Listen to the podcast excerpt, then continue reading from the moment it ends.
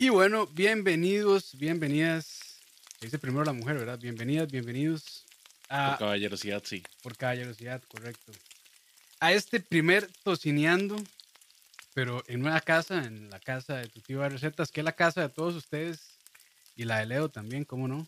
Claro que sí, claro que sí. Aquí les bueno. saluda Oscar. Bueno, no, que se presente Leo primero. Leo, ¿qué tal? Leo Hidalgo. Hola, hola gente, qué gusto estar aquí de vuelta con todos ustedes, aquí estrenando casa y de, con, eh, con señor host que tenemos ahora, ¿verdad? Ya Campitos es, es ya catedrático del tema de la comida y la carne. Eh, bueno, eh, más o menos. Pero sí, sí. Y ya y les saludo yo también, Oscar Campos, eh, también conocido como tu tío de recetas, que de hecho e- es interesante porque ah, yo me abrí el, el canal y me abrí el Instagram también. Y en, ningún lado puse mi nombre. Entonces todo el mundo me decía, ma, ¿y este, ¿y qué? ¿Se puede? ¿Usted cómo se llama? ¿O se puede saber cuál es su nombre? Y es como, sí, sí, me llamo Oscar. Entonces ya, ya creo que ya le puse por ahí, en alguna parte le puse que me llamo Oscar. Pero bueno, este, Oscar Campos, un gusto, gracias por acompañarnos. A la gente que está en vivo, muchísimas gracias. eh, se les agradece muchísimo la compañía. La gente que también después nos va a escuchar, ya sea por Spotify, por iTunes, por Google Podcast, por cualquier servicio de podcast, también se les agradece muchísimo. Y pues nada, estamos retomando un programa eh, que habíamos empezado hace años, Leo y yo. Bueno, de hecho lo había empezado Leo. Ya empezado Leo, pero sí, volviendo a nuestras raíces, porque si no sabían, este, nosotros empezamos grabando podcast, muchos podcasts, no solamente de comida. Y bueno, este es un hijo ahí perdido de ese proyecto que antes se, se- se conocía como escucha, como chalabaria. Que desde ya les digo, perdón, las preguntas que sean relacionadas a chalabaria no se van a responder, porque bien, ya murió. Entonces, pues nada, pero sí, este primer episodio acá. Entonces, de ahí, la idea que es hablar un poco. eh, bueno, Leo y yo ya nos conocemos claramente desde muy atrás, como te gusta. Uf, Pero de hablar un poco del amor que tenemos por la comida, por cómo, cómo llegamos a ser gordos profesionales y todo lo demás. Entonces, Leo, eh, yo tengo una pregunta. a ver, a ver, dime. ¿Cuál es su platillo favorito? O, o por lo menos tres, para no ponérsela tan difícil, Ok, tres, o sea, me lo pones dura, Campos, como te gusta. como te gusta. Ok, mis tres platillos favoritos. O sea, el espagueti carbonara, porque Uf. soy amante de las pastas, digamos, es, es, es mi, mi comida favorita. Eh, y para diversificar un poco, el brisket, que es mi corte favorito del, de barbacoa. Ok. Y así como el tercero, que, que yo podría comer así siempre. Bueno, ahí podría ser el pad thai. El pad thai, Pad thai. vietnamita. Me, me vuelve loco, me encanta. Creo que nunca he comido, ¿dónde se, se come buen patay? Creo que nunca he comido buen patay, mae. Hay un lugar increíble que queda en la Trinidad de Moravia, se llama la Esquinita Asiática. No estoy seguro si es el mejor del, del GAM, pero a mí me gusta mucho. Eso es lo importante. Ya, recomendación de Leo es recomendación segura. Entonces, la esquinita asiática en. eh, La Trinidad de Moravia, de eh, Moravia, cerca del antiguo mall Don Pancho. Don Pancho, sí. Uf, hay, hay que empezar a poner aquí reglas. Regla número uno: no se menciona Nación Sushi en este programa. no, no. Dice ahí William que el de Nación Sushi es bueno. No sé. Desconfío de, de- de Nación. No desconfío de, de su recomendación, pero sí de Nación Sushi. Sí, sí, yo, yo sí entiendo que vos tuviste una experiencia ahí medio fea. Yo he ido dos veces a Nación Sushi y no me he ido mal, pero sí me parece que está demasiado cargado para hacer sushi. Claro, solo he comido sushi, ¿verdad? Sí, es que esa es otra, el sushi, creo que ya lo he mencionado un par de veces, el sushi como tal, o sea, eh, los makis que son yo creo que como el rollo más básico que es básicamente arroz con este con pescado dentro crudo, este para mí esa es la definición de sushi, realmente. Y lo que en Nación Sushi venden es una tropicalización realmente, pero creo que en Japón también hay, hay rollos de ese tipo, que son rollos bastante grandes. A mí personalmente no me gustan tanto. Este, he comido y la verdad es que no están tan mal, pero sí, no, no podría decir que es sushi, la verdad. Ujú. Pero mi problema con ese lugar es, es, es otro, un poco más complejo. Pero ahí ya después hablaremos de eso. Pero sí, Em, eh, dando reviews, dando reviews del tío. unos reviews. Que esa es otra cosa que yo también creo que en algún momento quería mencionar. Siento que, que digamos, es, esto que yo estaba haciendo, lo de tu tío da visitas, quiere ir a restaurantes, hacer como un este, pseudo review del lugar. No sé, al final como que no me gustó tanto y lo dejé de hacer. Bueno, primero por pandemia también y sale, sale bastante caro Ujú. ir a hacer eso. Y este sí me incomoda un poco grabarme mientras estoy comiendo, la verdad. No, no me Es que es- siento, no me siento Es que es difícil, o sea, más, más que ahí, no, no puedes como disfrutar tanto la experiencia por estar preocupado por la grabación y todo eso. Sí. Sí, entonces no sé si, si seguir haciéndolo o no. Tal vez Yo- de, de- de vez en cuando, ¿no? no Es que en algún punto yo pensé sacar uno o dos por mes, pero que va. Primero la salud ya no lo permite. Comencemos por eso. Empezando por ahí, ya la salud no lo permite. Porque, aunque no lo crean, sí estoy tratando de, de cuidarme un poco más. Este, claramente cuando estoy grabando los videos, pues, eh, de ahí se, se olvida cualquier tipo de dieta y demás. Pero, sí, no, no, o sea, no. Para el bolsillo y para la salud no es, no es lo mejor, la verdad. No, pero. Campos, o sea, hay que dejarse varas. Se, se cuidan Alan Richman, se cuida eh, este que- de comidas exóticas, que es muy famoso, Eh, Andrew, Andrew, Andrew Zimmer. Andrew Zimmern, ajá, qué Se- bueno. se- o sea, se- esos, esos chavalos tienen estos programas de Man vs. Food y de comidas exóticas por todo el mundo, sí. pero ellos tienen que comer para grabar el programa y el resto de días tienen que ir a hacer ejercicio como unos locos. Sí. Ma, no sé si ha visto a un compa de YouTube que se llama Mark Wines, creo que es, o Wayne, Waynes, creo que es Mark Wines, más bien. Creo que he visto un par de, de, de, programas de muy, sí. es muy bueno, de hecho voy a buscarlo por acá. Ajá. Y ese Mae, o sea, tiene no sé cuántos años de estar siendo Mark Wines, Waynes, no Wines creo que es. Ese Mae tiene no sé cuántos años de estar, a ver si lo puedo meter aquí en el video. Ojo, a ver si no nos cae el copyright. Ahí está. Este mae no sé cuántos años tiene de estar haciendo esto de, de, de food blog, que este mae y es súper flaco. Es súper flaco y el mae tiene como, no sé, como ocho años de estar haciendo y es súper flaco. Yo no sé cuál será la dieta de ese mae, pero mae, dichoso. Ah, Es flaquísimo. Pero sí, es muy bueno. si les gusta este, lo de esto, de viajes gastronómicos y, y ver blogs de comida, les recomiendo muchísimo este canal. Muy, muy bueno, la verdad. Muy bueno.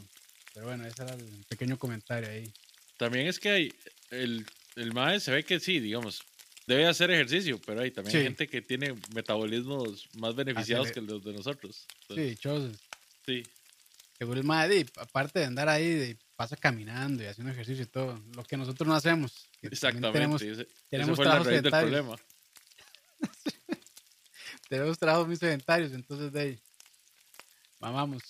Pero sí, sí, este, la verdad, yo sí estoy muy contento, Leo, y gracias porque, bueno, eh, ahí, y, y para darle las gracias a Leo, porque yo sí tenía pensado como ya retomar un poquito lo de, lo de, lo de streams, este, así medio con forma de podcast, pero Leo un día me escribió y me dice, hey, ¿por qué no lo retomamos? Y yo, gracias, Leo, gracias. Entonces, si Tocineando revivió es gracias a Leo, entonces si tienen que dar las gracias a alguien es a Leo, la verdad. No, no, muchachos, a Campitos. Campitos es el, el genio realmente. Y como les digo, Campos ahorita está en un nivel diferente de todos los gordos. O sea, si, está- si nosotros estamos en nivel gordo profesional, eh, Campos es gordo catedrático. Ah, ya, o sea, sí. No, no voy a decir que me estoy clavando muchísimo, pero digamos que sí, ya me estoy ha- haciendo otras cosas que realmente, en algún, o sea, que nunca pensé que iba a hacer. Que era como empezar a, a- a- de, a cultivar mis propias hierbas. Entonces yo tengo ahí unas hierbillas por ahí, este, de las que, con las que se cocinan y con las que se fuma también. No, esas no, mentira. este, por ahí también estoy tratando de hacer, de cosechar chiles picantes. Entonces tengo habaneros, tengo Carolina Reapers, eh, ajíes, entonces, pues sí, sí, ya, eh, ese es un problema, cuando uno se clava en algo, ya como que se pone, se pone muy hipster.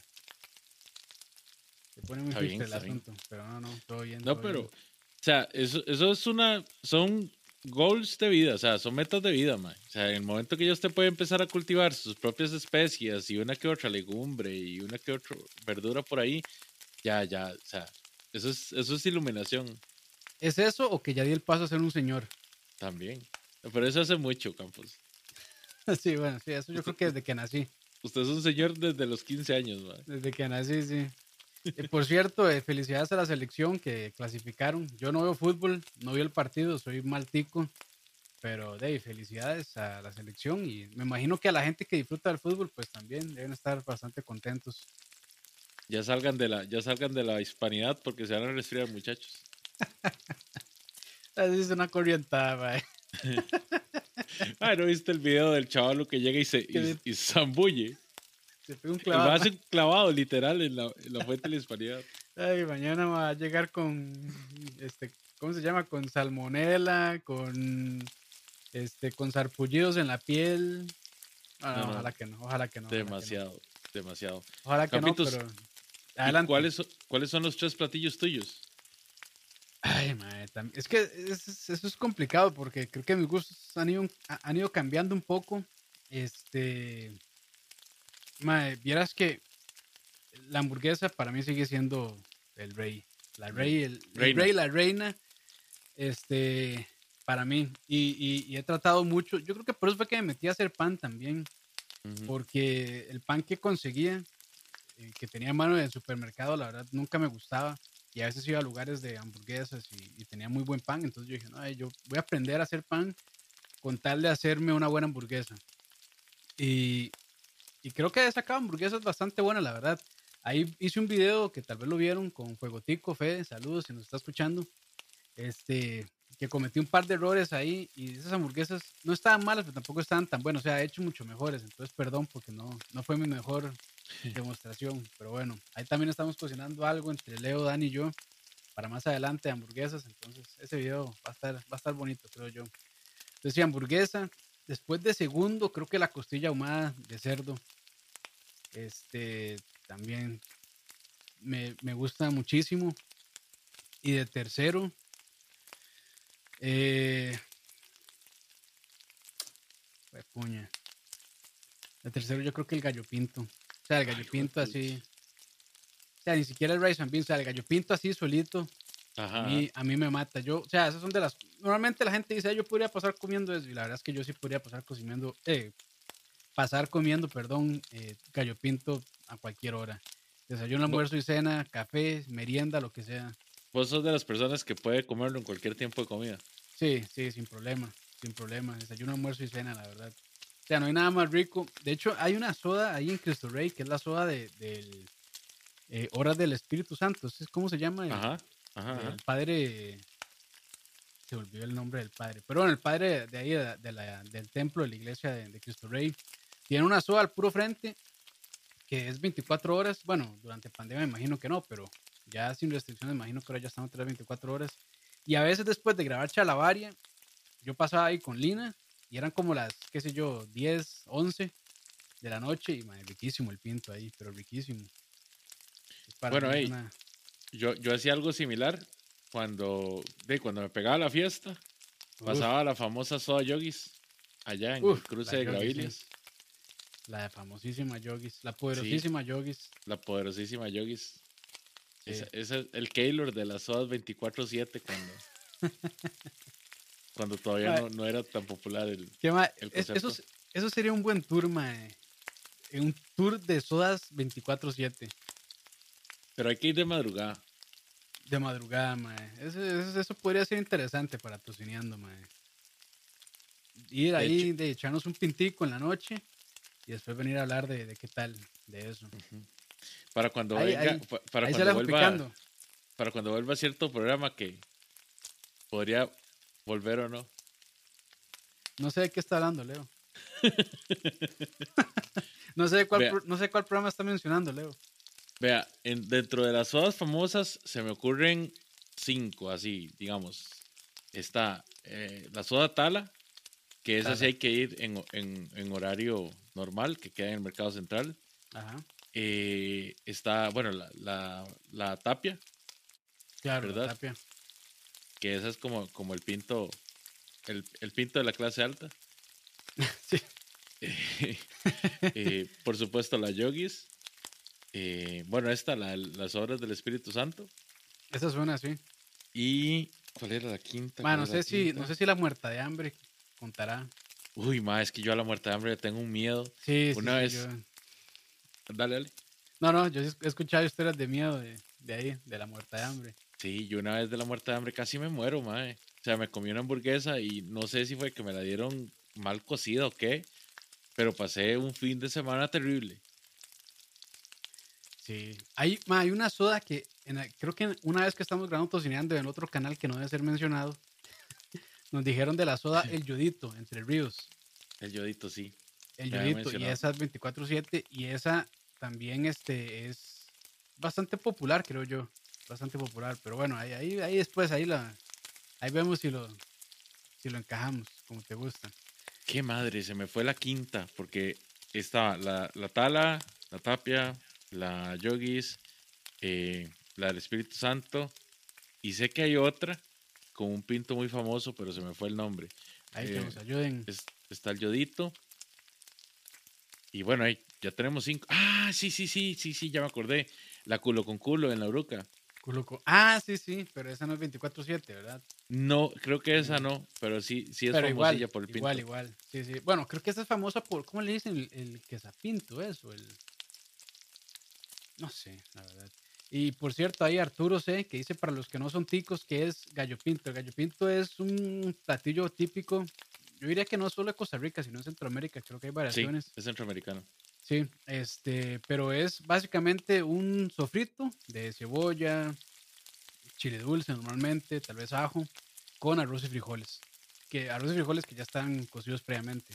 Entonces eso es como la base y hay gente que le pone otras cosas como la salsa lisano, que es una es como la salsa inglesa acá en Costa Rica, no es la misma, pero es similar, similar, un poquito dulce, un pelín picante tal vez. Y a veces se le pone culantro y otras, bueno, culantro, cilantro. Se le Entonces, conoce esa también es- como salsa inglesa en algunas partes. Es una salsa a base de vegetales. Sí, sí, sí, sí. Vegetales, Vegetales y especies. Sí. Sí. Esa misma. Dice Ani, la, la pinta, la niña, la Santa María. Qué lindo, Ani. El muchacho sí es Saludos, Dani. irreverente. ¿ah? Eh, muchacho, gracias a Ani por estar ahí acompañándonos. Este, pero sí, Leo, eh, madre, ¿de dónde viene el, el amor? Porque bueno, Leo también le hace mucho a la parrilla, a la cocina. Entonces, madre, ¿de dónde salió ese gusto por cocinar? Eso, digamos, al principio comienza por necesidad, digamos. Yo soy de la generación donde mis dos papás trabajaban, entonces o cocinás o, o te morís de hambre. Entonces, Sí, porque si se espera, cuando llegan los papás tampoco le van a cocinar, entonces, Sí, porque vienen cansados, exactamente. Entonces, pues en mi casa siempre el- una de las primeras cosas que aprendimos fue hacer un huevo, que de hecho cuando mi mamá, eh, mi mamá no me enseñó a hacer un huevo, contrario a lo que ella podría decir si ustedes le preguntan. eh, ella cree que sí, pero ella nunca me enseñó a hacer un huevo. Entonces, el primer huevo que yo hice se me quemó en el sartén frito. y ella me pegó un cucharazo con una cuchara de madera que tenía porque quemé el huevo. O sea, que cómo era posible que hubiera quemado el huevo. Pero era huevo frito. Era un huevo frito, sí, pero ahí Ok, se me quemó. Yo no sabía. O sea, yo no sabía que tenía que echarle aceite. No sabía que tenía que sacarlo del sartén. Exactamente.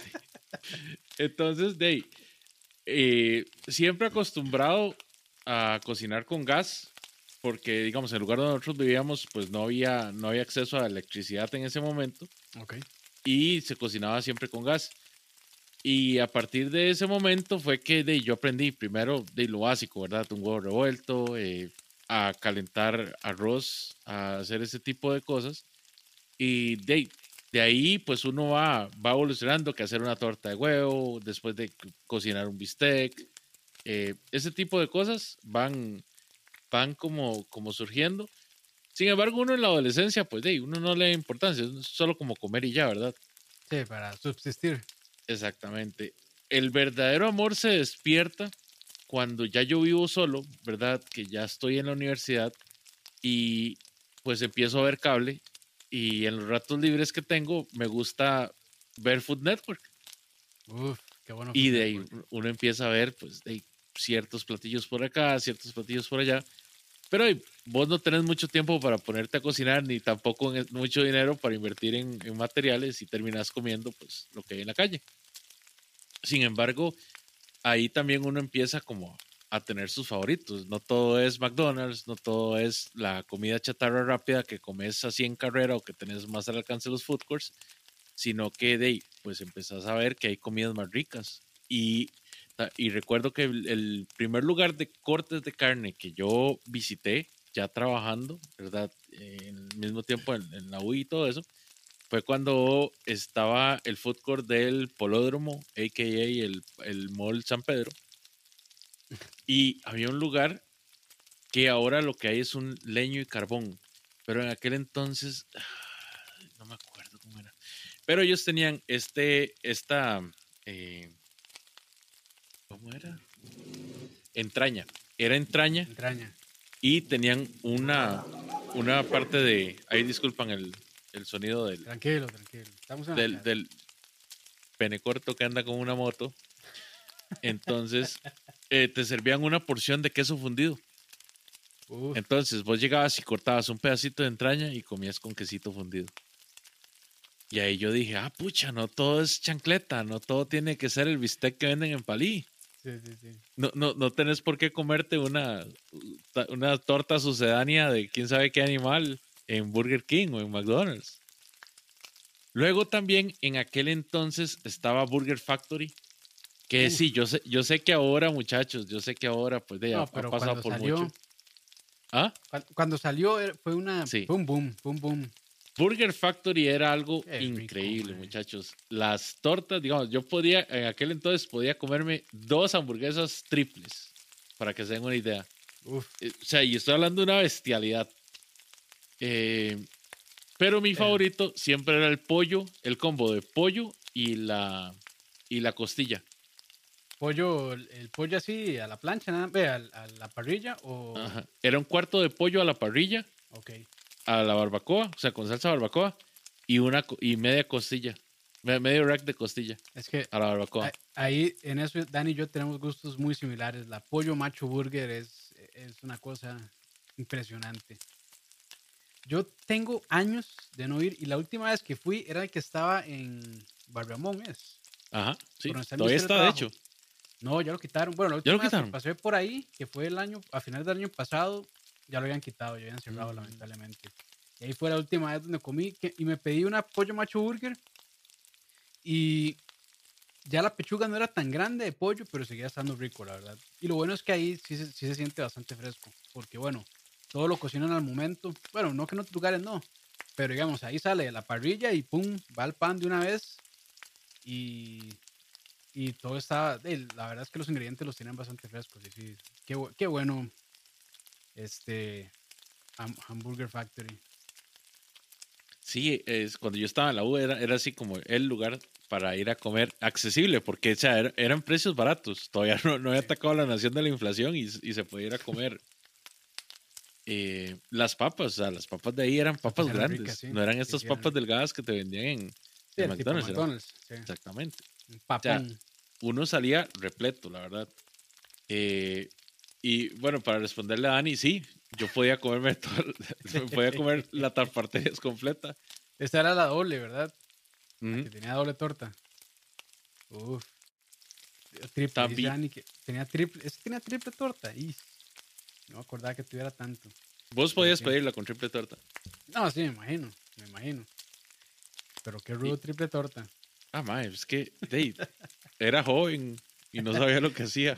Sí, sí, era un joven, un joven tonto Un joven tonto sin... no pensaba, no pensaba en su futuro. Exactamente. Y mi futuro me, me atacó un día de repente y, y chao, ¿verdad? Sí. Pero no, no. Luego, vamos a ver. eh, de mis lugares favoritos de comidas en ese momento, eh, bueno, estaba la famosa Soda Deli en San Francisco. Por supuesto, Baruns, al ser de la parte sur del, del país, sea, Baruns es, forma parte importantísima. Eh, A- A mí me da mucha, a mí varón me, me- o sea, me da mucha nostalgia, la verdad. Yo llegaba al colegio, llamaba varón y me ponía a ver Dragon Ball. Porque más o menos como esa hora, que era como tipo cinco y media, seis de la tarde. Bueno, esto ya es muy local aquí de Costa Rica, pero aquí pasaban Dragon Ball como a esa hora más o menos todos los días, de lunes a viernes. Yo creo que en otros países, bueno, en México también era muy similar. Y por eso fue que a, a cada rato, cuando terminaba la saga de, este, de cuál era la saga de, de, de Freezer, reiniciaba. Sí, sí, Reiniciaba sí, porque porque ya- hasta, hasta ahí lo tenían. Hasta lo tenían, eh, porque es anime, el anime salía una vez a la semana en Japón, ¿verdad? Y aquí lo mandaban cinco veces a la semana. Pero sí, sí. Sí, varón, a mí me da, sí, me, me da mucha nostalgia. La última, o sea, hace como, creo que seis meses comí una y no estaba tan buena, pero eh, todavía sabía nostalgia, entonces todo bien. Es que también, ¿verdad? Ah, Uno, uno a veces hace mucha expectativa por la nostalgia. Sí. Y la nostalgia le, le, embellece a uno las cosas. Embellece y después de es un bajón a veces, dependiendo de qué tan bueno o qué tan malo esté. Pero sí, sí. Y después le banqué este, parrilla y todo esto. De ahí fue, fue después de esta, de este lugar de, bueno, no era el año carbón, era el otro lugar, que no me acuerdo el nombre. Sí, en Ahí era- realidad, en, en realidad tú no estabas acostumbrado a esas parrillas de la U donde, o sea, la carne era barata para Ujú. comprar guaro. Ok. Y digamos, cuando vas así como, pues de ya, ya, ya tenés un trabajo y ya tenés acceso como a, como a otro grupo de personas, ¿verdad? Tal vez un poco más maduras, te das cuenta que no todo tiene que ser esa carne chafa, ¿verdad? No todo tiene que ser el salchichón cinta azul, De ¿verdad? caballo. Bueno, el Exactamente. caballo es rico. Ya las, ya las salchichas no tienen que ser estas salchichas que huelen a pie cuando se cocinan. Entonces, A patas. ahí, ahí fue donde yo dije, bueno, ahí está bien. Y pues empecemos, empecemos a ver. En ese entonces, pues de ahí, el internet todavía estaba muy localizado, todavía no era algo que uno podía acceder desde el teléfono. Y, y en eso recuerdo que empezó, eh, bueno, antes se llamaba, ¿cómo era que se llamaba? El de la ballena. Hipermás. Eh, el Hipermás, exactamente. En eso estaba el Hipermás. Y empezó a vender eh, diferentes cortes adobados. Ajá. Entonces ya no era la, la misma chancleta de siempre en esa salsa barbacoa de palí, sino que ahora también llegaban La, y te vendían criolla, pollo limón, La italiana. italiana. Y todo eso empezó como a, sí, pues, pues, hacer más variadas las parrillas. Y uno decía, ay, qué rico, qué rico una carnita, pero no el típico bistec, sino como, como algo más rico. algo diferente, sí. Exactamente. Y en eso, eh, uno de esos amigos, ¿verdad? Me invitó, de hecho, a ir a Fogo de Brasil. Que fue el, el- el primer el rodicio que, al que yo fui. Después de ese, también había otro en Belén. eh, se me olvida el nombre. Hace mucho tiempo cerró. Pero era un poquito más accesible. Pero ya eran cortes como la entraña, como la Picaña. picaña, eh, la jiba, que ya uno decía, wow, madre, qué, qué rico, qué diferentes sabores. Ah, y que es la- esta vara sal gruesa. Y que es esto res- chimichurri. Sí, La, la Exactamente. red no solamente es carne molida y bistec. Exactamente. y, y fue vacilón porque yo, eh, o sea, decía, "Mae, qué rico como uno aprender a hacer esto, ¿verdad? Y ahí fue donde empecé como, pues, con, con- con el pica pica. Hasta que tiempo después, unos cinco años, fue que eh, llega un compañero de trabajo y me dice, Mae, es que di, la empresa estamos haciendo como un grupo interesados para ver a gente que le gustaría di, pues, aprender a parrillar y todo eso. Y yo, ¿qué? ¿Cómo aprender a parrillar? Y yo, yo sé parrillar. O sea, es nada más poner la carne en la vara. no, no, no, mae, está para, para ver las carnes y cuánto tiempo tiene que estar y los términos. Y yo, ah, caray. ¿Quién era? Isaac? No. No, no, no, no, Isaac. yo no, no era Isaac. Y yo dije, ah, ok, ok, está bien. Y era un curso que duraba de un mes para, o sea, intervalos de fines de semana. Y era puro vino y ver, a, ver al chef ahí hablando, taca, taca, taca, taca, pero ya cuando ibas por la mitad de la clase ya estabas borracho de tanto vino. Y ahí fue donde, donde digamos que empecé a, a- aprender sobre esta cuestión de, de lo que eran las parrillas y, y, ¿verdad? los diferentes cortes, los diferentes términos, cómo medir el tipo de la carne, que no todo se tiene que acompañar con, con tortilla, ¿verdad? Con tortirrica, sino que de, Chimichurri. exactamente. Bueno, pique gallo. Y Es recuerdo que- que... lo que lo que más me llamó la atención era las costillas, que yo decía, "Mae, qué rico las costillas." Qué rico las costillas, man. Sí, es que las costillas son, son una maravilla. Sí, pero no, no. Bien, bien ahí, Leo, bien. ¿Y qué? ¿Ha seguido dándole parrillas o, hasta- o lo tiene ahí medio, medio frenado? Vieras que no, vieras que de mi parte, o sea, le entré durísimo, pero también lo frené durísimo. La verdad es que, eh, pues de, conforme he ido aprendiendo más y se ha diversificado tanto esto, ¿verdad? De que hay como de, más gente especializada y, y hay más, más servicio de parrillas y, y cosas así. eh, de, en realidad yo soy vago. Entonces, cuando, cuando, por ejemplo, vos anuncias que vas a hacer, ¿verdad?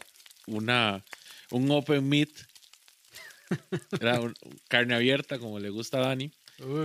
Eh, de, obviamente vos tenés mucho más talento que yo en esa parte. O sea, yo honestamente nunca me, nunca me, eh, no sé, nunca me pulí. Yo hago lo suficiente para defenderme en caso de, de necesitar, pero la verdad es que prefiero dejarle, dejarle el, trabajo duro a otros. el- no solo el trabajo duro, sino el, el acabado, los detalles y lo bonito a, a la gente que sabe, como vos, como por ejemplo fue Humo Tropical. Eh, han habido experiencias muy buenas saliendo a comer. De hecho, recomendación tuya, eh, Pizza Grill, a mí me gusta mucho. Pixaguil sigue siendo, para mí sigue siendo top, la verdad. Ningún, ninguno, o sea, bueno, tampoco he probado tantísimo este barbecue. Es que también ahí hay, una, hay un tema de que si uno sabe hacer barbecue, probablemente el barbecue que uno haga va a estar un poco o bastante mejor por el hecho de que uno se lo come fresco. O que se- o Ujú. bueno, sí, que lo saca fresco. Porque de esos restaurantes lamentablemente tienen que tener la carne este, en calentadores o holders, no me acuerdo cómo se llamaba. Bueno, son unidades de calentamiento que mantienen la temperatura como a 140 Fahrenheit, 150 Fahrenheit. Este, y ahí eso se puede mantener la carne ahí bastante tiempo, pero se va degradando la, la calidad, ¿verdad? Entonces ya después de unas, el brisket no tanto, pero unas costillas ya después de unas cuatro horas de estar ahí, pues ya se empiezan a secar un poquillo. El pulled pork al momento en que se desmecha es de lo mejor, ya después de unos ratos ya también se empieza a secar. El brisket también, el brisket, bueno, todo realmente, o sea, el brisket en el momento que se rebana, se empieza a secar. Entonces, o sea, cuando se lo sirve en el plato, usted lo ve todo jugosito, cinco minutos después ya está seco, hijo puta.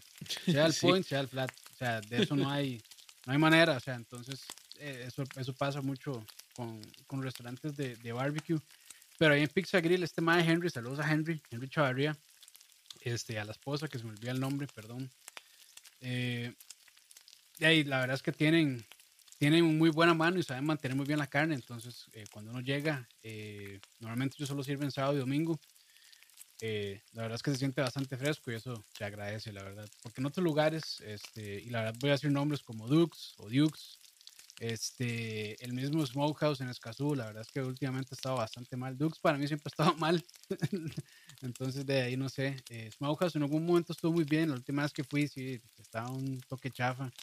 Entonces, pues sí, la verdad es que este, de yo no salgo a comer a steakhouses, ni tampoco salgo a comer barbecue tanto.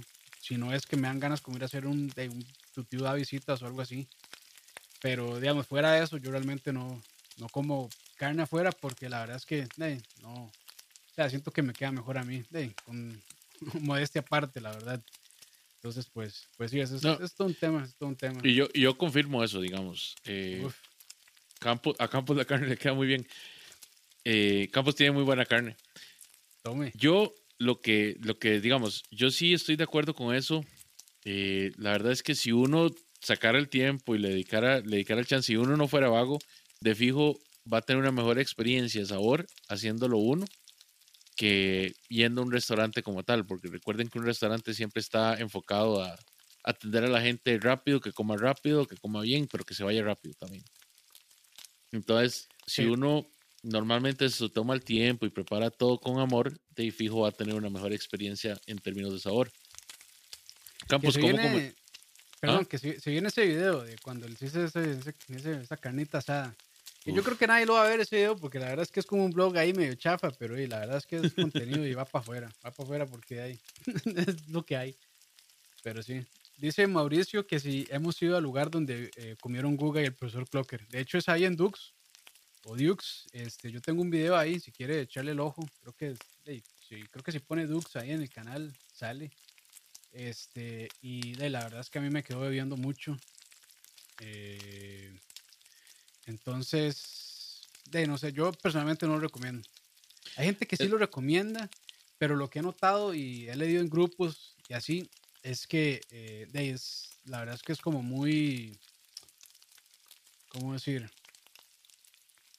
Sea, no tienen tanta, no es constancia, sino no son bueno, han, han, tenido de, reviews de todo, o sea, gente que le ha gustado mucho, gente que le ha tocado malas experiencias, entonces pues, no son, esa es la palabra, constante, o sea, no tienen, o sea, la verdad es que no, tengo, la verdad solo fue una vez, debería ir otra vez a ver qué tal, pero de la vez que fui, eh, no fue muy buena experiencia. El brisket estaba bastante bien, pero el pool porque las cosillas estaban, estaban bastante mal, entonces pues, pues no. Y lo que pasa con ese video, yo sí lo vi, el de Recetas del Sur, del profesor Clocker, es que, bueno, ellos les avisaron que iban a llegar, entonces de, claramente les tenían todo preparado. Eh, de cuando una persona llega así, pues claramente es más fácil controlar la calidad, ¿verdad? De, creo que Dux sirve Choice, pero para esa ocasión hasta pudieron de darse el lujo de buscarse unos briskets Prime eh, que estaban, de que estuvieran mejor. Entonces, de ahí, pues, pues sí. Entonces, eh, creo que a ellos les gustó. No sé qué tanto, pero me parece que dieron, hay un review positivo, comentarios positivos, pero yo personalmente a mí no, no me gustó tanto, la verdad. Mi problema con Dukes es que es un lugar de barbacoa. Yo a un lugar de barbacoa voy principalmente por la carne. Y si los tres cortes de carne que fueron eh, costilla, brisket y pulled pork que me sirvieron a mí no estaban bien, o sea, no estaban ricos, no estaban calientes y no y no, no, no eran disfrutables, ya estamos mal. De, de los, digamos, de lo que probé, que fue brisket, costilla, pulled pork, eh, frijoles y pan de maíz, lo único que realmente me gustó fue el pan de maíz. a mí también. Y, y, o sea, a mí y nosotros dos fuimos en diferentes, en diferentes tiempos, digamos, no, no fuimos juntos. Entonces, de, claramente hay algo. Yo hoy en día sí tengo, sí tengo pues mis reservas con tanto review que hay, ¿verdad? Porque hay mucho review que es, eh, de si usted me regala la comida, le doy un buen review. Sí, eso, que eso no es un review, eso es publicidad pagada. exactamente. Y no voy a decir nombres porque no, porque ese no es el punto. Pero, ustedes saben quiénes son. Exactamente. Yo honestamente prefiero, prefiero pues, de, de ciertos, de ciertos reviewers, pues abstenerme de, creerles y, confirmarlo yo. Y de la verdad es que he tenido buenas, buenas experiencias en lugares que no han calificado tan bien, así como he tenido pésimas experiencias como en lugares que se han calificado bien. Y en Dukes, la verdad es que no, no disfruté la comida. No disfruté la carne, que era de, básicamente el plato principal. Lo importante, sí. Y está un poco caro, la verdad. Para la experiencia que han, sí, me parece que está un poco cara.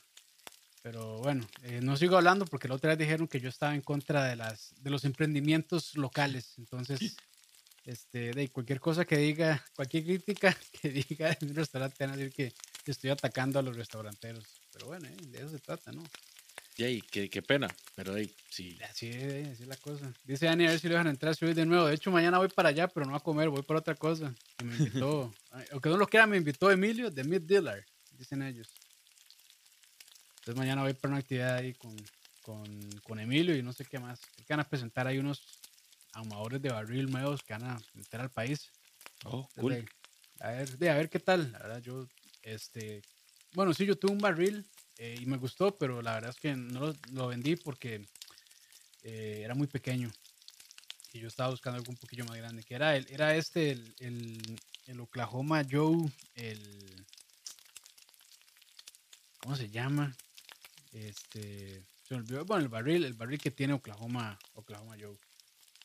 O, sí, creo que se llama Oklahoma Joe. Pero bueno, ahí está eso.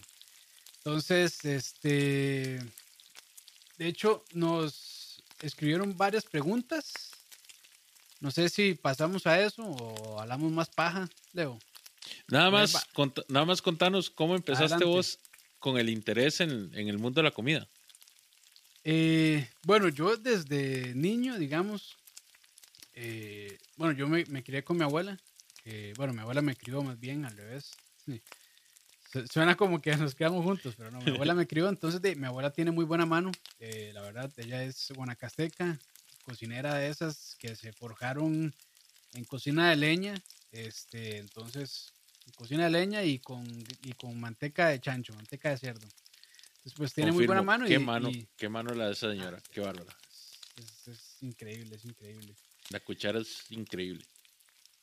Y entonces, pues, eh, la verdad es que yo nunca le dije a ella como que me enseñara realmente, pero yo sí estaba muy pendiente cuando ella estaba cocinando, ver qué le hacía la carne, ver cómo cocinaba el arroz, ver cómo cocinaban los frijoles.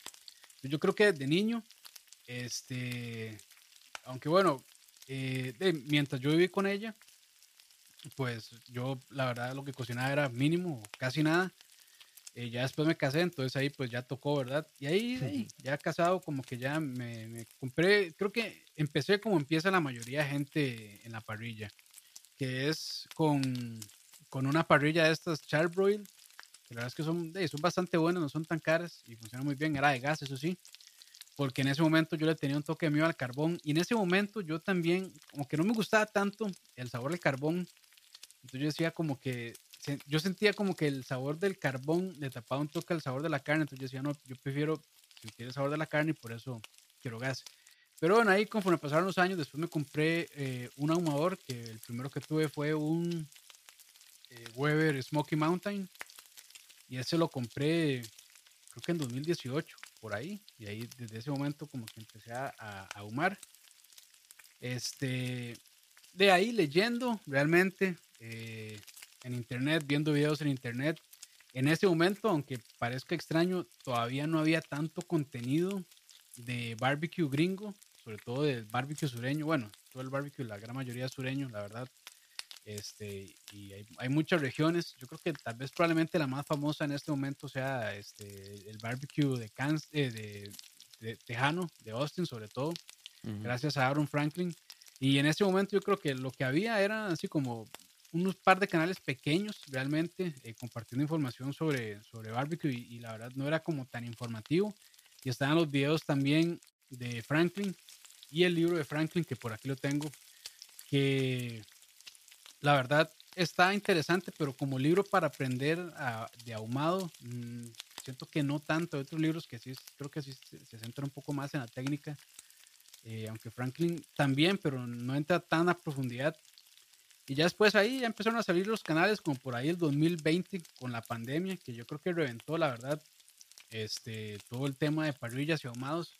Y entonces ya ahí empezó a salir un montón de información eh, en YouTube y en Internet sobre el barbecue, sobre todo, como les digo, el tejano.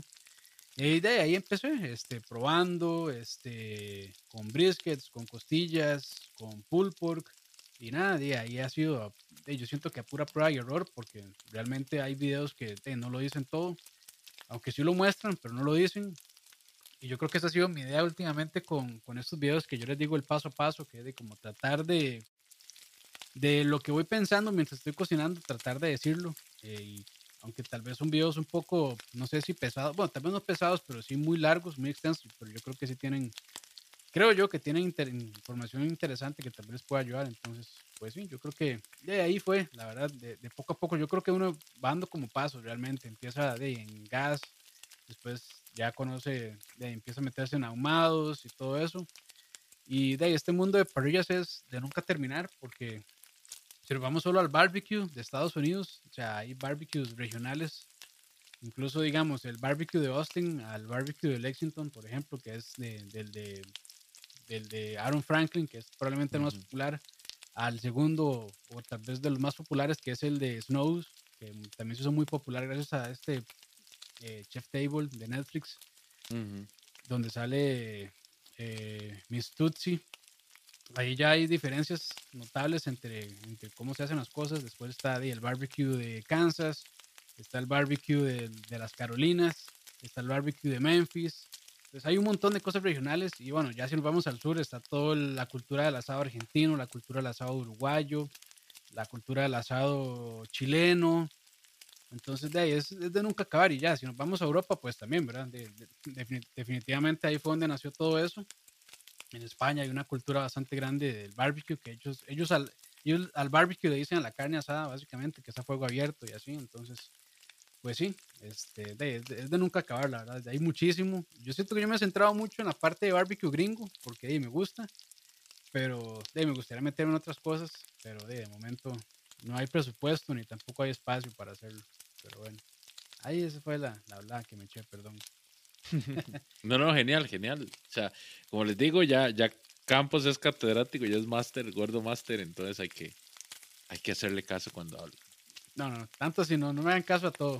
Que por cierto, algo que quería decir, este, eh, hoy salió un video, bueno, hoy que es, eh, hoy es martes 14 de junio, salió un video de la capital de Pastrami. Eh, y a mí no me gusta hablar tanto de realmente de, de, lo que hacen otras personas, pero es, esa receta que él usó no es la mejor, yo creo, para hacer pastrami. Entonces, ah. si, van a, hacer pastrami, mejor busquen otra receta porque cuando van a hacer carnes curadas hay que, hay que pesar la cantidad de sal que se tiene que usar y sobre todo la sal de cura. Y el más agarró un cucharadón y se lo echó así y eso es como... Y al final el mismo dice, me quedó un poco salado y es como, claro, le echó una taza de sal y una cucharadota sopera de, de sal de cura, entonces por supuesto que le iba a quedar salado. Entonces, ahí por aquello, nada más, nada en contra del MAE, de hecho, o sea, yo me encantan los videos de ese MAE, son súper entretenidos, la verdad. Este, y yo he aprendido mucho de ahí también, entonces, nada en contra de Oscar, la verdad, o sea, yo lo admiro muchísimo a ese MAE y yo creo que ese es el maestro de maestros del, de los youtubers de carne en Latinoamérica. Pero en esta de pastrami sí debo decir que, que no fue la mejor receta que lo usó. Por aquello nada más. Ojalá que no me, ojalá que no me odien. Ojalá que no todos, me odien. Todos somos humanos y todos tenemos formas diferentes de hacer, de hacer ciertas cosas. Nada más que hay, hay, ciertas cosas en las que es mejor seguir como. Sí, no, en, curados, curados sí, sí es, este, sí es más, es un poco más delicado, la verdad. un poco más delicado. Contestamos preguntas, Campos vamos con preguntas. Gracias a la gente que nos mandó preguntas por Instagram. Ahí fue donde las puse en, mi perfil, ahí en tu tío recetas. Eh, también pueden mandar sus audios si quieren hacer su, pregunta en forma de audio en, en Anchor, creo que se pronuncia, o anchor.com slash tocineando. Hay una parte que dice message o mensaje y ahí pueden grabarlo. Lo que pasa es que yo creo que tienen que tener una cuenta de Anchor, entonces no es como lo más este, amigable, pero si quieren escuchar su bonita voz en este podcast, pues adelante, los invitamos. Y si no, pues ahí vamos a, dejar las preguntas en Instagram. La primera de Days Barbecue, saludos ahí Alejandro.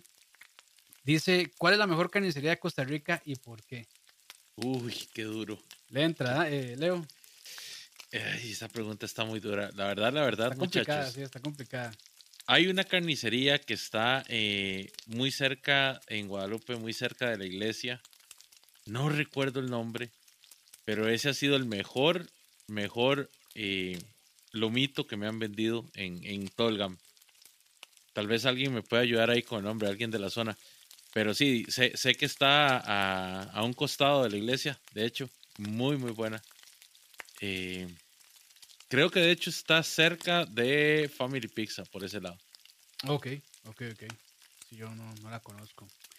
Este, en mi caso, es, es, complicado, la verdad. Eh, yo lo que les podría recomendar es que se hagan amigos del carnicero. Si ustedes se hacen amigos del carnicero, les aseguro que ese madre los va a tratar súper bien, sea la carnicería que sea realmente. Entonces, lo que les, este es mi consejo, háganse amigos del carnicero. Este, y de si algún día les compran carne y la carne les salió muy buena, pues regálenle un pedacito de la carne al carnicero y con eso se los compran.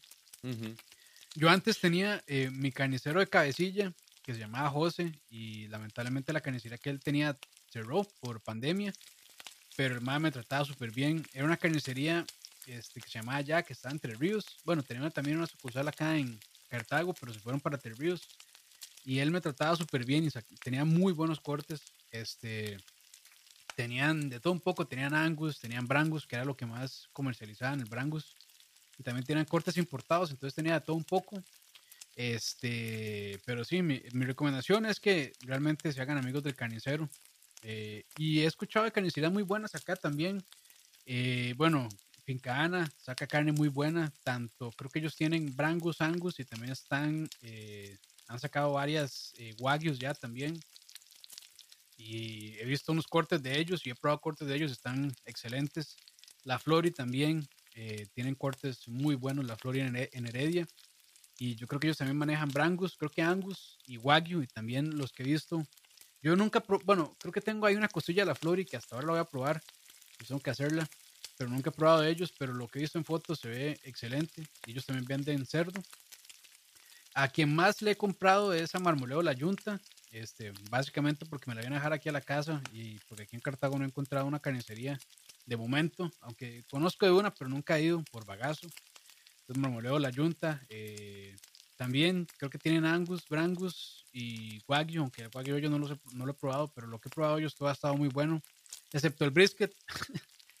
una vez les compré unos briskets y estaban, estaban este, eh, chafones. Entonces, pues brisket, el brisket nacional yo creo que todavía no está a punto. Entonces, si van a hacer brisket, sí, yo les recomiendo buscarse un brisket importado, ya sea Choice o Prime.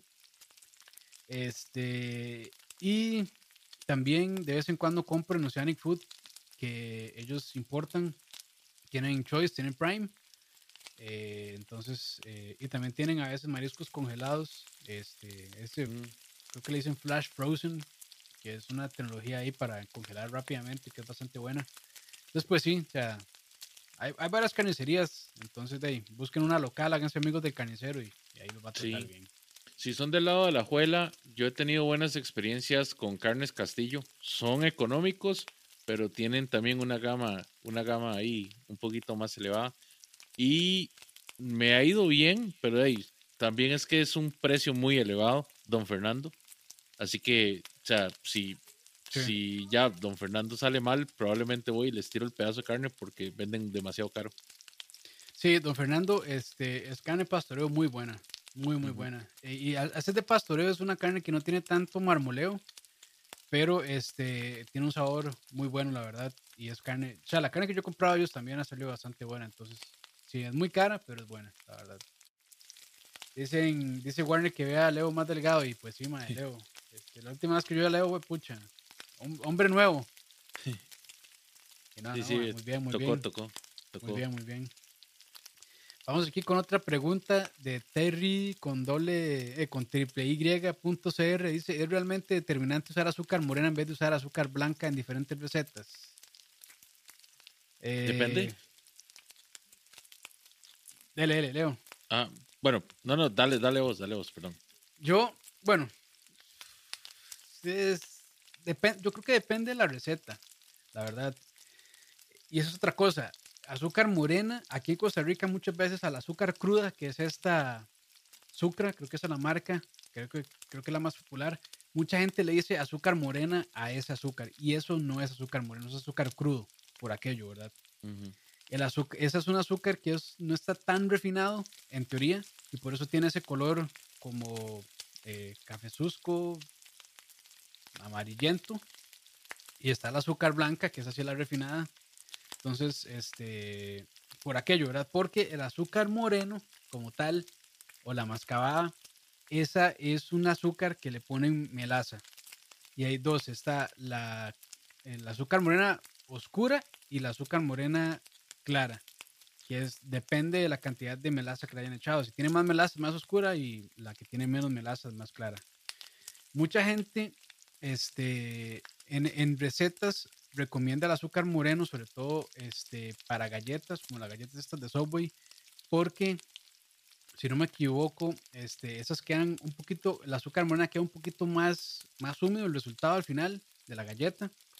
Este, y eh, el azúcar blanca, en otro, como es más delgadito, es, menos denso, este, se usa más como en pasteles, como en esponjas y así porque permite que se airee más y que crezca un poco más la, la más, la, este, la esponja, perdón. Entonces, digamos que sí tiene ciertas diferencias. Yo diría que no son tan distintas una de la otra. Y yo creo que también la proporción que se usa es casi que uno a uno, porque la, o sea, el poder, el dulzante que tiene la azúcar morena, o la cruda, o la blanca normal refinada, es casi que la misma. Este, entonces, sí, eso es como, eso es como lo que yo he podido ver, la verdad. Yo no soy repostero, tal vez un repostero les podría dar una respuesta muchísimo mejor.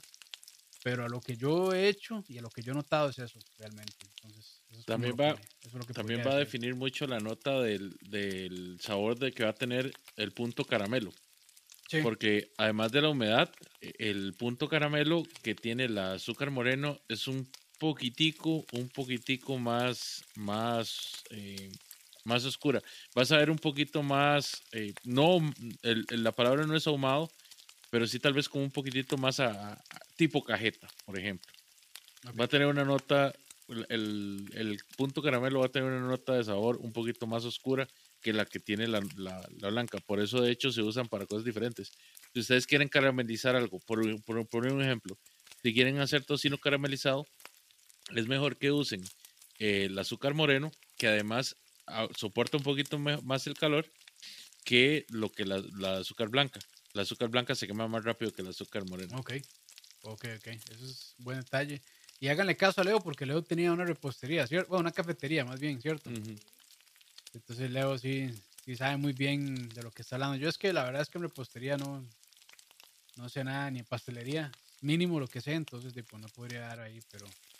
Pero, ey, yo- o sea, y, y- se, pueden, se podrían intercambiar, digamos, en caso de que la receta me dice, use azúcar moreno y yo solo tengo la blanca refinada, se pueden intercambiar.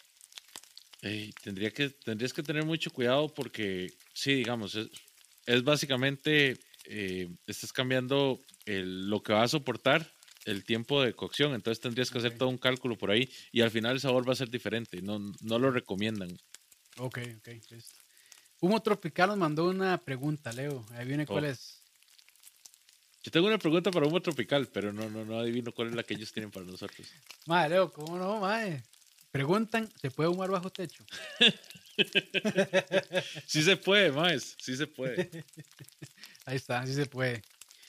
Dice eh, José, bueno, Jo-Alpizar, ¿dónde puedo tomar cursitos básicos? ¿Dónde, apren- dónde aprendimos? Este, yo a ser muy sincero. La información está en internet en este momento. Este, entonces digamos, si es algo, es que hay que, no sé a qué se referirá con básico también, porque si es básico, de, para mí básico es arroz y frijoles, que es como la base de la comida tica. Entonces, eso, para eso realmente yo creo que no se ocupa un curso. Creo yo, ¿verdad? Este.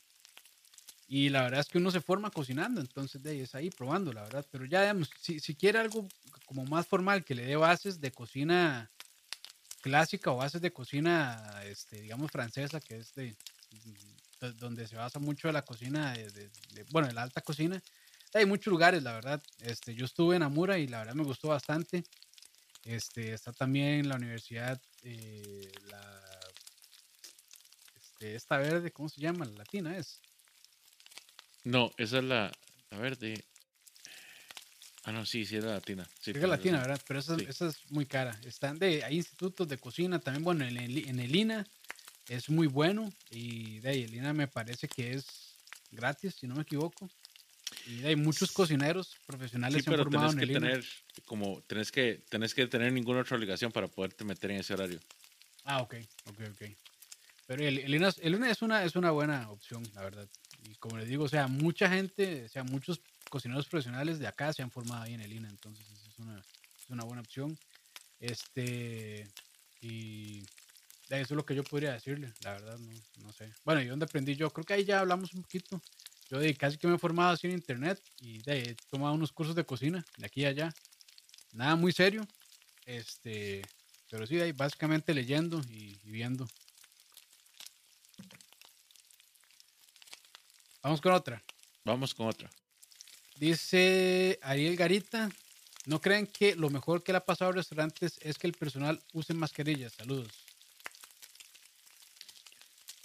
Yo no creo que eso sea lo mejor. O sea, creo que eso es lo mejor en general, en, a nivel nacional, que todos usemos mascarillas por N cantidad de razones. No, no solo COVID, siendo la más importante, pero también Sí. creo que, que, es mejor que todos usemos mascarillas cuando andamos en la calle para no respirar humos y etcétera, etcétera.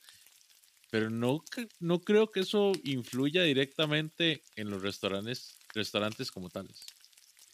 Sí, este. No sé, la verdad, no, no creo que, no creo que el uso, o sea, claramente en, en tiempos de pandemia, pues, o sea, es- hay que usarla, o sea, es mandatorio, la verdad. Pero, digamos, si no estuviéramos en, es- en esto de pandemia, eh, yo, eh, pues, no creo que eso mejore o empeore la calidad del servicio, creo yo, la verdad. Y si lo dice porque tal vez las personas, este, cuando van con su plato, pueden ir hablando o, que pase algo, pues creo que de mucho, por lo menos en, en nuestro tiempo, mm, hasta ahora nos toca vivir una pandemia de este tipo.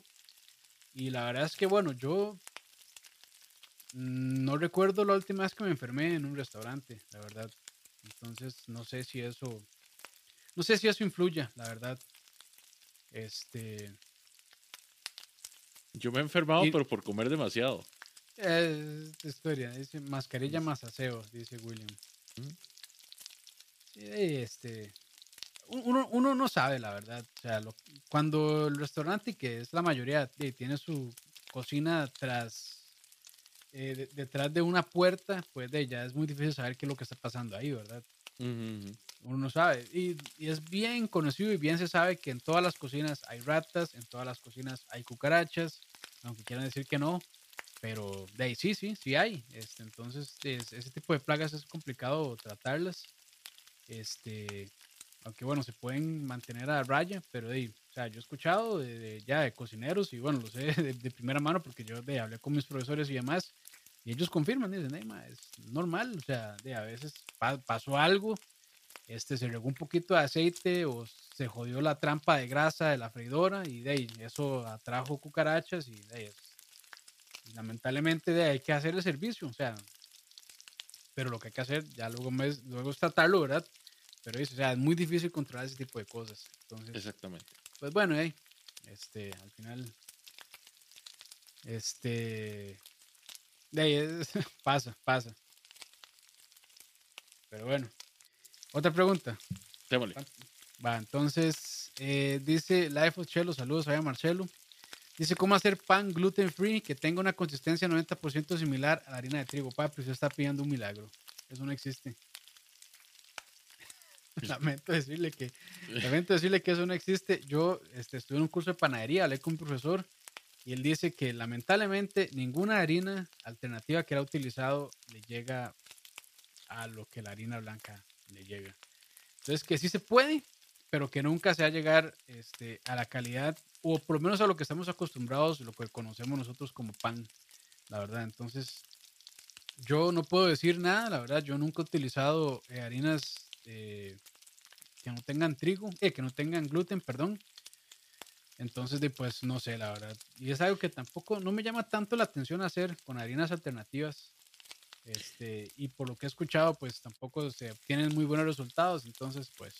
eh, Es, no sé, es Leo, ¿usted particularmente, sabe algo ahí. es, es particularmente interesante porque yo hace poco eh, aquí en la casa compramos una bolsa de harina de avena, ¿verdad? No, de avena no, de almendras.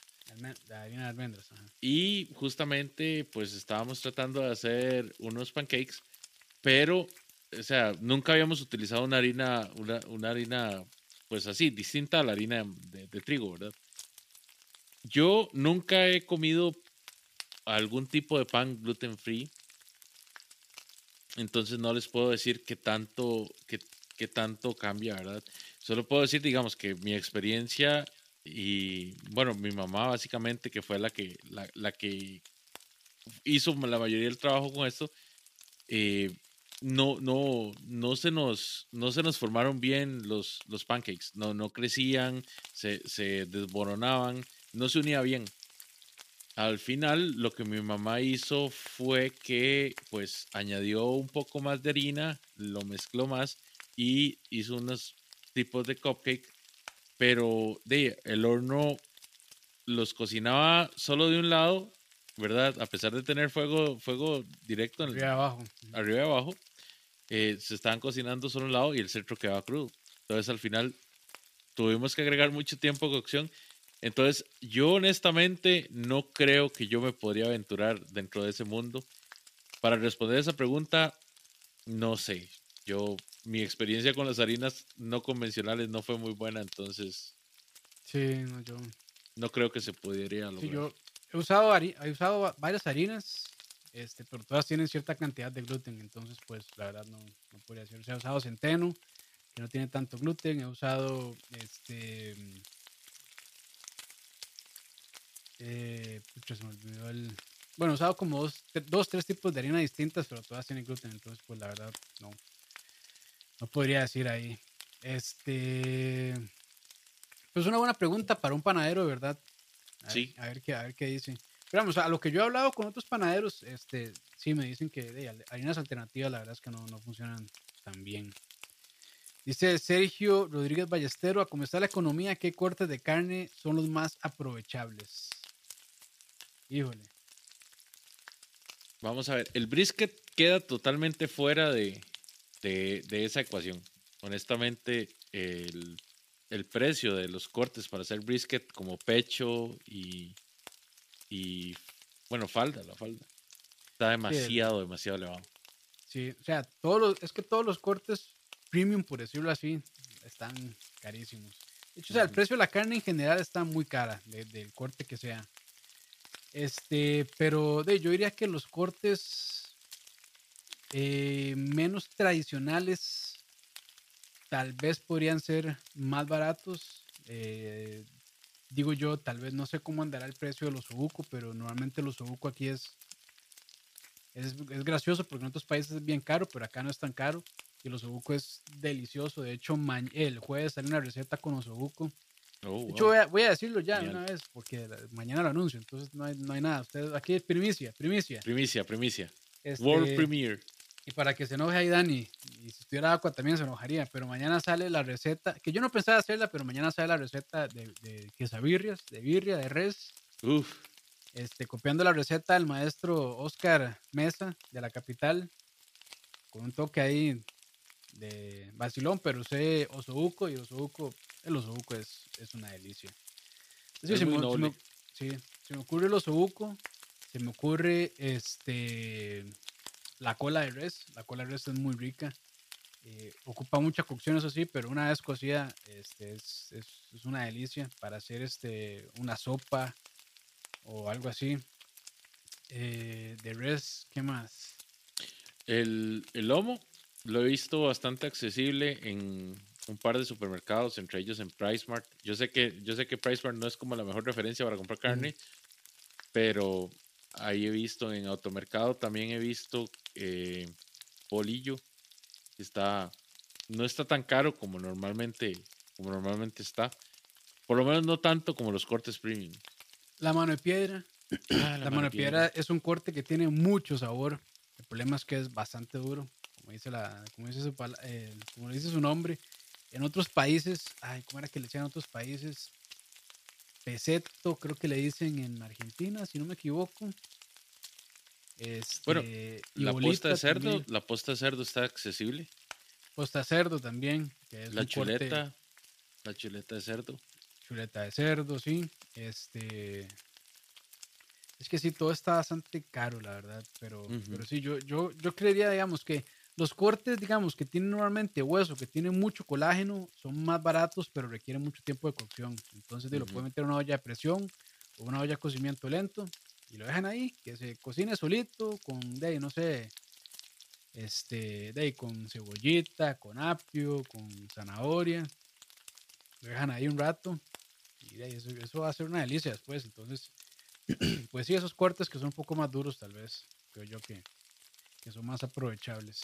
Pero bueno, es que aprovechables no sé en qué sentido, porque por ejemplo, si uno compra un brisket, uno puede incluso aprovechar todo lo del brisket, la grasa que le quita, se puede hacer en, se puede usar en tortas, se puede hacer este grasa de res. Entonces de, también se puede, todo se puede aprovechar realmente. Pero no sé eso de aprovechamiento a qué, a qué se refería, pero bueno, ahí va. Última, Leo. Démosle. Vamos a ver aquí para ver.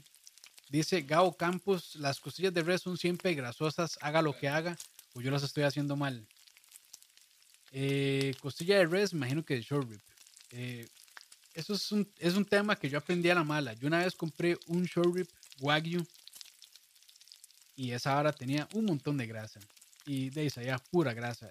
Y desde ese momento yo me di cuenta que para lograr una buena short rib hay que primero eh, buscar el corte correcto porque es que la costilla de res es muy grande. Y aparte es que tiene un troncho de carne así enorme y otras que tienen un pedacito así, nada más de carne. Puro hueso.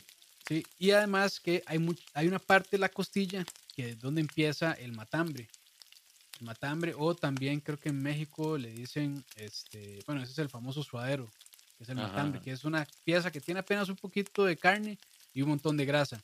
Entonces, es, ese matambre a veces viene pegado a la costilla entonces es una capa que divide dos músculos. Y a veces es una capa de grasa que llega así hasta el hueso y es enorme y eso es lo que pasa. Entonces, ahí mi recomendación es que busque la costilla que está pegada casi casi que al casi casi que al, al pescuezo de la res, que es donde está la parte más gruesa de la costilla, no tiene tanta grasa.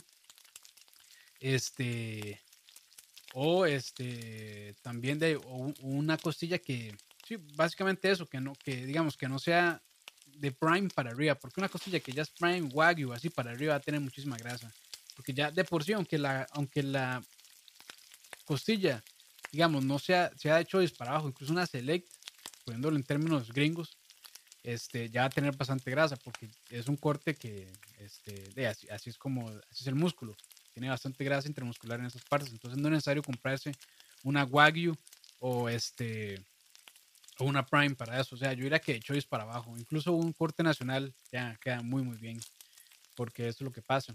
Y yo la verdad es que prefiero una costilla que esté un poquito más seca, pero que no sea pura grasa.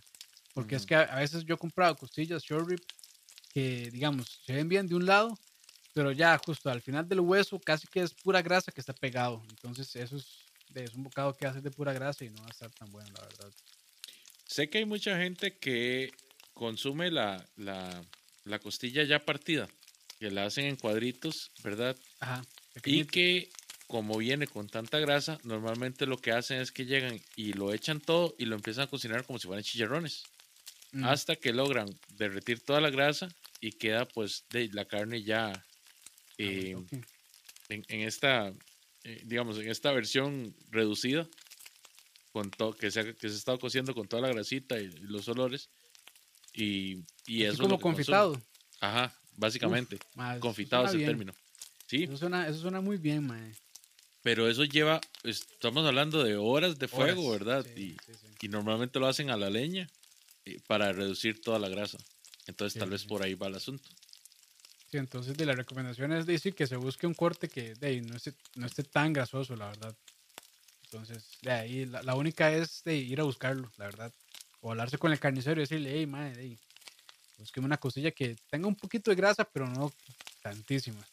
Sí, sí, límpiamela. Límpiala un poquito, sí. Este, pero bueno, Leo, creo que con eso podemos finalizar el programa de hoy. Este, un placer, un gusto poder volver a hablar así, este, ya no tan serio, sin guion de comida. Está muy bonito. Sí, sí, Placer es todo mío y qué gusto pues, poder compartir, compartir con vos acá en, en, esta, esta gran comunidad que tenés ya formada.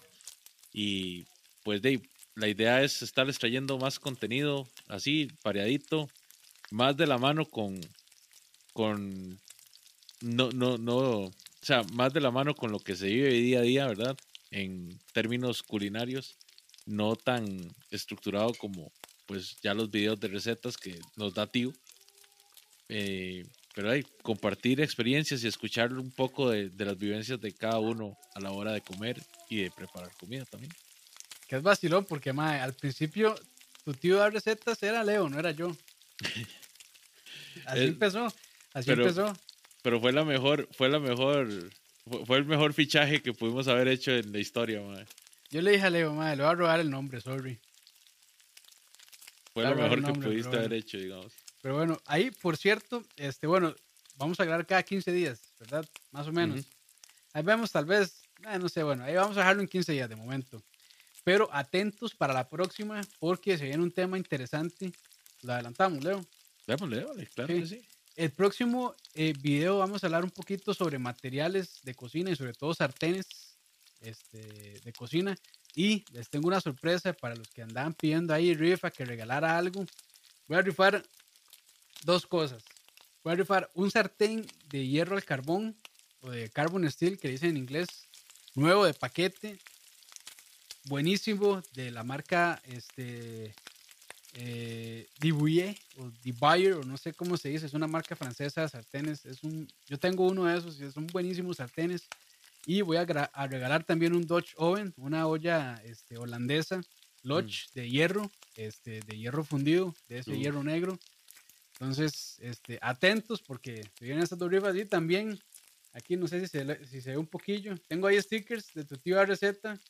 Entonces, también ahí a los que ganen, se van a llevar unos stickercillos de estos que no son, no son la gran cosa.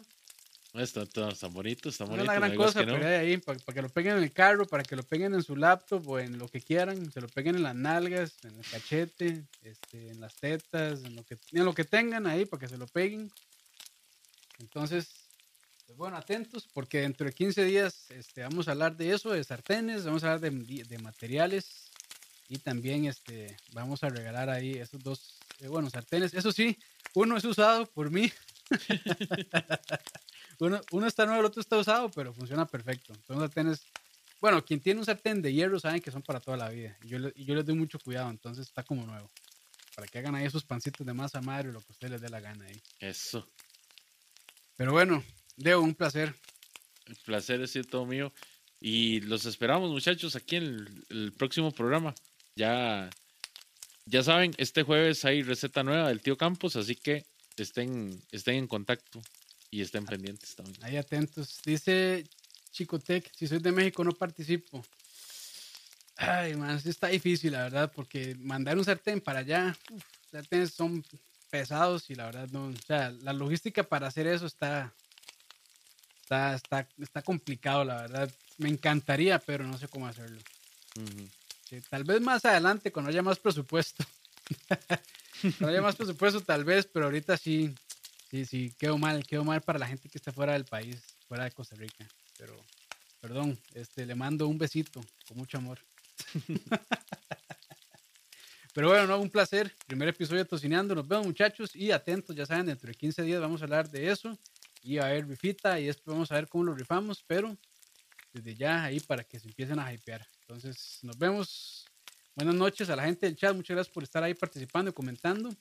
Y también este, saludos a la gente que luego escucha por Spotify o cualquier otro eh, servicio de audio de podcast. Se agradece muchísimo. Chao.